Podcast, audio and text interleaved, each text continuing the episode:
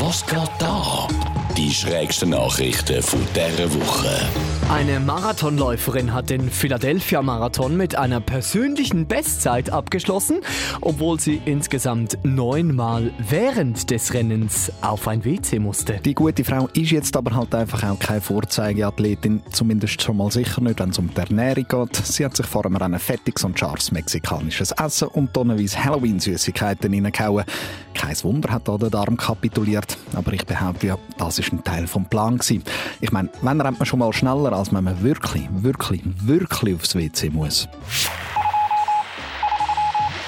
In Korea wird derzeit darüber diskutiert, ob es eine Verletzung der Menschenrechte ist, wenn man Kindern scharfes Essen serviert. Also rein auf die Erfahrungen aus meiner Kindheit basierend, ja, absolut. Mein sechsjähriger Ich wäre also auch eindeutig für horrende Bussen und lange Gefängnisstrafen gewesen.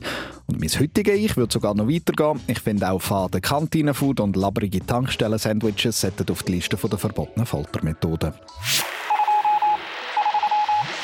In Singapur ist ein Mann zur Verhaftung ausgeschrieben worden, weil er seinen Gerichtstermin verschlafen hatte. Dort war ihm vorgeworfen worden, in einem Rhinoceros-Gehege Rückwärtssaltos gemacht zu haben. Was für ein Held. Kennen ihr die Gespräche Gefängnisfilm, wo der eine Häftling den anderen fragt, und du, wieso bist denn du da?